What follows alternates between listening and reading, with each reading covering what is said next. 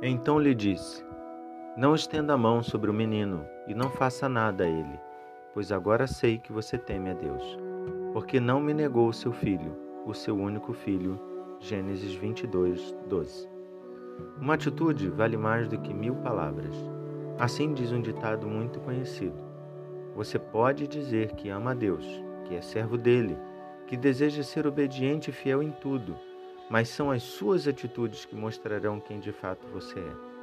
Abraão não apenas falou que colocaria seu filho em um altar, ele não apenas falou que seria capaz de sacrificá-lo.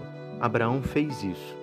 Suas atitudes deram prova daquilo que ele realmente pensava e dizia. Talvez muita coisa que a gente diz fique apenas no discurso e nunca seja colocado em prática. A pergunta é: as nossas ações correspondem ao nosso testemunho? Aquilo que eu falo é exatamente aquilo que eu vivo? Se Deus fosse me dar um feedback da minha vida, ele diria a mesma coisa que disse Abraão?